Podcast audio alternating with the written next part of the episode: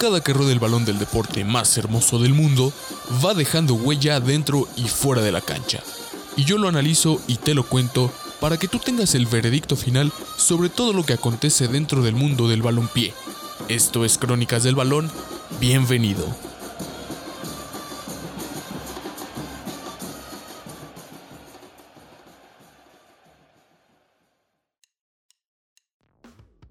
Buenos días, buenas tardes, buenas noches. El fin justifica los medios.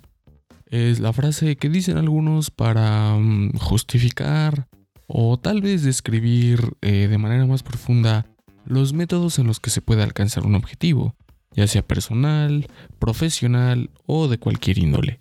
Esta frase se refiere a que no importa lo que hagas o lo que se tenga que hacer, es ya necesario y necesario no importa. Eh, si realmente la forma en la que se puede llegar a hacer algo pasa a segundo plano, pasa a tener menos relevancia si los resultados son satisfactorios, si al final el producto es el deseado. Y esto, como dije eh, al principio, puede aplicarse para cualquier ámbito de la vida. Y bueno, si se puede aplicar para cualquier, o bueno, casi cualquier ámbito de la vida, hay muchos que también lo aplican para el fútbol, para el deporte más hermoso del mundo. Y bueno, en este episodio no nos vamos a meter en temas de que sí, el negocio, etcétera, no. Así es, mi querida audiencia, hoy vamos a descansar de esos temas tanto de que el dinero y derechos y no sé qué. Hoy nos vamos a meter un poquito más en lo que es el tema deportivo eh, a profundidad, quiero pensar. o bueno, en cosas técnicas, vaya, realmente lo que pasa dentro del terreno de juego, eh, incluso lo que puede pasar eh, un poquito fuera. Y bueno, lo que a la larga trae buenos o malos resultados se traduce en, en goles, en victorias o incluso en títulos. Pero bueno, comencemos. ¿A qué se refiere tal vez esta frase? Bueno, evidentemente si lo tomamos dentro del ámbito del fútbol, se podría traducir como tal vez no importa la forma en la que juegue un equipo, siempre que tenga buenos resultados, siempre que lleguen los títulos a las vitrinas, o bueno, por otro lado, siempre que lleguen los dividendos a la nómina del equipo. Ya sé que dije que no nos íbamos a meter en esos temas, solo es por mencionar un ejemplo. Bueno, pues mientras este sea el caso, las formas, si el equipo juega o no juega bien, mientras se lleguen a los objetivos establecidos al principio de la temporada, en el periodo que se conoce como pretemporada, en la que no solo los jugadores se van a la playita a probar los, nuevos refuerzos, los que se vienen recuperando de una lesión, los que tal vez traen un bajón de nivel, o los que traen un nivel interesante para ponerlos a prueba, en el que técnico mueve las piezas, ve quién sí, quién no, a quién le falta, a quién le sobra, quién entra el esquema, qué táctica va a probar. No solo sirve para eso la pretemporada, también le sirve a los directivos para ver cómo se va a estructurar el plan administrativo y deportivo a lo largo de la temporada.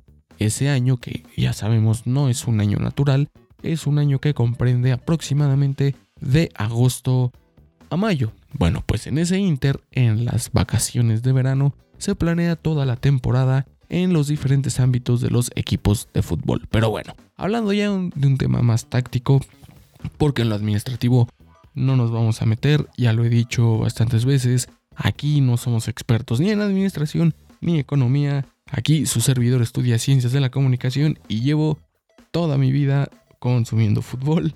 Llevo más de 20 años haciéndolo, así que pues bueno. Obviamente la comunicación lo ocupo para producir el podcast y el contenido de Crónicas del Balón y los temas futbolísticos se lo dejo a mi poca o mucha, no lo sé, experiencia en cuanto al deporte más hermoso del mundo. Así que vamos ya a entrar de lleno en materia. A ver, eh, mucha gente, sobre todo los puristas del fútbol, nos pueden decir es que, y es el primer ejemplo que se me viene a la mente, porque creo que es el más claro, al menos en los años recientes, es el que se tiene más fresco dentro del fútbol mexicano, que si Tigres tiene una plantilla que vale millones y que lo único que se dedican a hacer, bueno, eso al menos en los tiempos del Tuca Ferretti, pero con el actual técnico Miguel Herrera también eh, vamos a hablar en un momento más.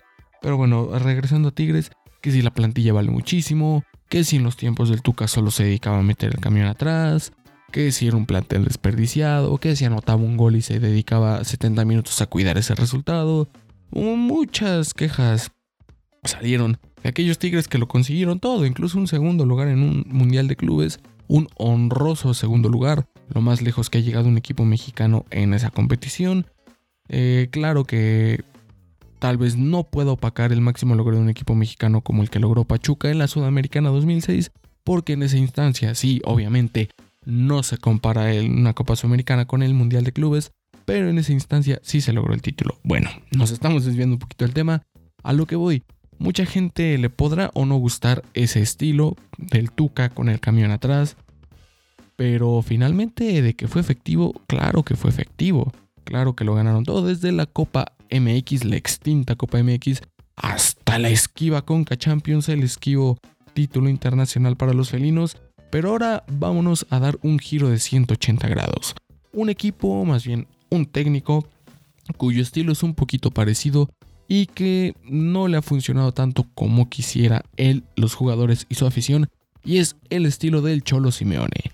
El salido de la del semillero de River Plate, este extraordinario jugador como técnico, eh, no se puede decir lo mismo a título personal, también le gusta jugar un poquito atrás, muchos se lo han criticado, que si los 11 jugadores adentro de la portería, eh, exagerando también un poco, pero si bien es cierto es que el Cholo Simeone también juega con un estilo sumamente defensivo, y no solo tras cuidar un resultado, desde el principio, desde que arranca el silbatazo final, si bien es cierto que da un eh, 4, 5, 6 toques al frente, tres cuartos de cancha. La realidad es que ese equipo se dedica al, a, encerrarse. No quiero decir encerrarse porque tampoco es tan radical, pero a mantenerse cómodo dentro de su propio campo. Ahora, vámonos a, a, otro ejemplo, como lo es la selección de Italia. El fútbol italiano, pues obviamente se ha distinguido, salvo la última Eurocopa, que como ya lo dijimos en clase mundial, por cierto, no se lo pierdan todos los miércoles a las 9 de la noche.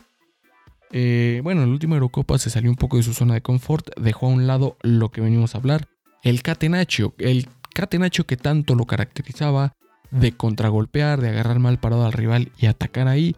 Bueno, es otro ejemplo, pero bueno, para una selección que ha ganado cuatro copas del mundo, creo que también los resultados ahí están.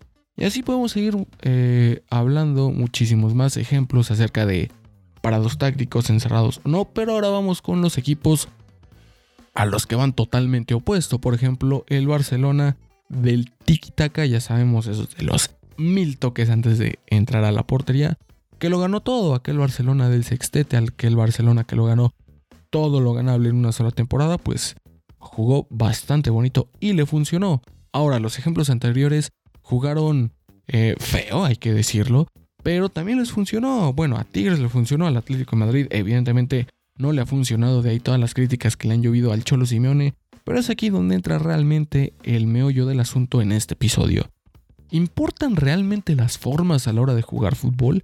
Es decir, un equipo puede estar desorganizado, puede tener tal vez no a las mejores estrellas, puede jugar auténticamente horrible a defenderse, sin idea, pero mientras pueda conseguir resultados favorables, ¿se justifica? Ahora, Regresando al tema de Tigres, una plantilla que muchos decían desperdiciada. Ok, claro que sí, un equipo lleno de individualidades y que el estilo técnico, pues no es como que sacara mucho a flote esas individualidades al tener un parado táctico tan defensivo.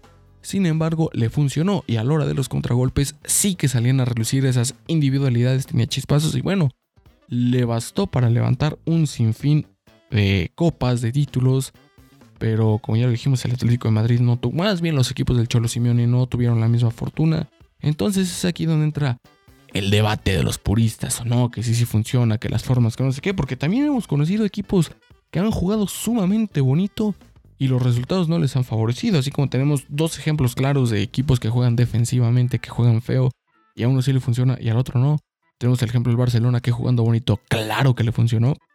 Pero bueno, incluso Dentro de México tenemos muchos equipos que juegan bastante bien, que su toque de balón es impresionante, que la forma de organizarse, que el parado táctico, que los cambios incluso llegan a ser un auténtico festival de fútbol. Y bueno, en las vitrinas no se puede reflejar eso. Incluso es cuando hacemos un llamado tal vez a la justicia en el fútbol.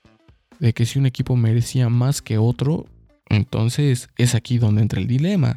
Realmente un técnico se puede dar el lujo de jugar horrible, de jugar siempre echado para atrás si al final los resultados se le dan. Y ya no hablemos de títulos. Incluso puede ser porque estos parados pueden ser válidos, incluso estas formas de juego. Cuando un equipo tal vez se encuentra peleando el descenso, ok, metes un gol, cuidas el resultado, todo lo que da, porque el descenso, aunque en nuestro país ya no exista, es lo peor que le puede pasar a un equipo, no solo en lo deportivo, también en lo administrativo. Entonces, ¿dónde entra esta, dónde se cruza esta delgada línea entre jugar de una forma, jugar de otra, jugar bonito, jugar feo?